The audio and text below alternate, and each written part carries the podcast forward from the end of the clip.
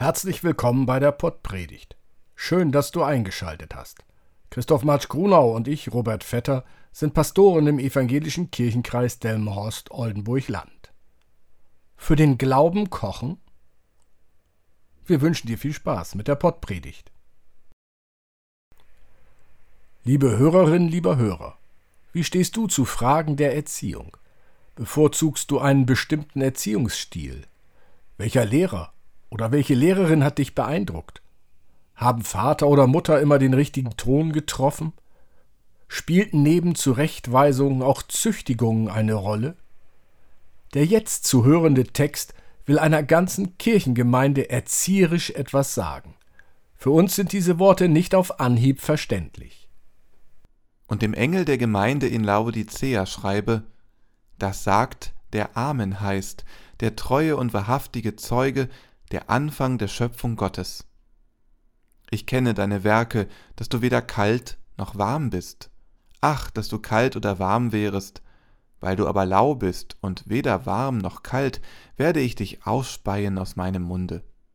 Du sprichst, ich bin reich und habe mehr als genug und brauche nichts, und weißt nicht, dass du elend und jämmerlich bist, arm, blind und bloß. Ich rate dir, dass du Gold von mir kaufst, das im Feuer geläutert ist, damit du reich werdest, und weiße Kleider, damit du sie anziehst und die Schande deiner Blöße nicht offenbar werde, und Augensalbe, deine Augen zu salben, damit du sehen mögest. Welche ich lieb habe, die weise ich zurecht und züchtige ich. So sei nun eifrig und tue Buße. Siehe, ich stehe vor der Tür und klopfe an. Wenn jemand meine Stimme hören wird und die Tür auftun, zu dem werde ich hineingehen und das Abendmahl mit ihm halten und er mit mir. Wer überwindet, dem will ich geben, mit mir auf meinem Thron zu sitzen, wie auch ich überwunden habe und mich gesetzt habe mit meinem Vater auf seinen Thron. Wer Ohren hat, der höre, was der Geist den Gemeinden sagt. Liebe Hörerinnen, lieber Hörer, Lauwarmes Wasser kann ganz angenehm sein, doch eignet es sich nicht für alles. Wenn es um den Glauben geht, dann verbietet es sich, lauwarm zu sein. Entweder lässt mich der Glaube kalt, oder ich glaube mit dem Herzen, also koche ich förmlich. In der katholischen Kirche lässt sich gerade beobachten, wie dort die Frage gestellt wird, ob die Kirchenoberen für den Glauben kochen oder nur an ihr eigenes Süppchen denken. In der evangelischen Kirche stehen auch schwierige Antworten an. Sind Gebäude wichtiger als der Glaube? Muss die Pfarrerin oder der Pfarrer für alles zuständig sein? Ist die eigene Kirchengemeinde das einzig Wichtige?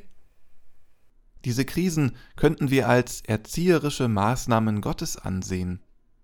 Erziehen heißt ja nicht gleich bevormunden.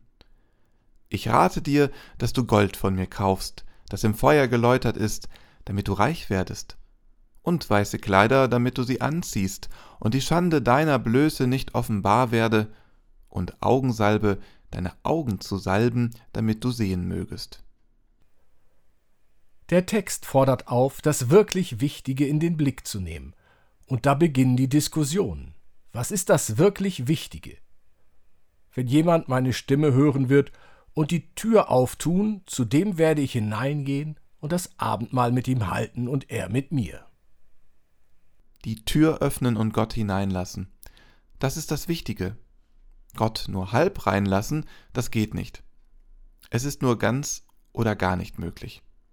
Wer seine Hand an den Pflug legt und sieht zurück, der ist nicht geschickt für das Reich Gottes, so formuliert es Jesus im Lukasevangelium. Zusammen mit unserem Text heute ist die Aufgabe an uns, Überwindet den Impuls zurückzublicken. Lasst die Vergangenheit Vergangenheit sein. Kirchengemeinde, wie sie 1950, 1960, 1970 oder 1980 war, ist vergangen. Vorbei. Gott aber wird kommen. Seid bereit, ihm die Tür zu öffnen. Nach vorn schauen, das Alte ruhen lassen, es vergangen sein lassen, sich neu auf Gott vorbereiten sich neu auf Gott einlassen, womöglich mit der Nachbargemeinde oder mit den Nachbargemeinden, Ja, das Denken von Kirchengemeinden als rivalisierende Fanlager. Hier die Roten, da die Blauen, hier wir, dort ihr. Dies gilt es zu überwinden. Gemeinsam die Tür für Gott öffnen. Gemeinsam die Menschen einladen, sich auf Gott einzulassen.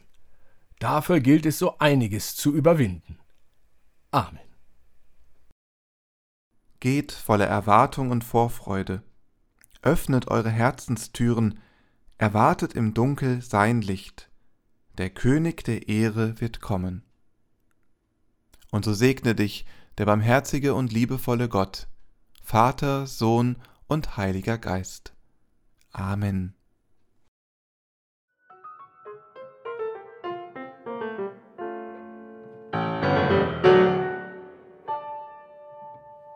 Dieser Podcast ist ein Angebot des evangelisch-lutherischen Kirchenkreises Delmenhorst-Oldenburg-Land.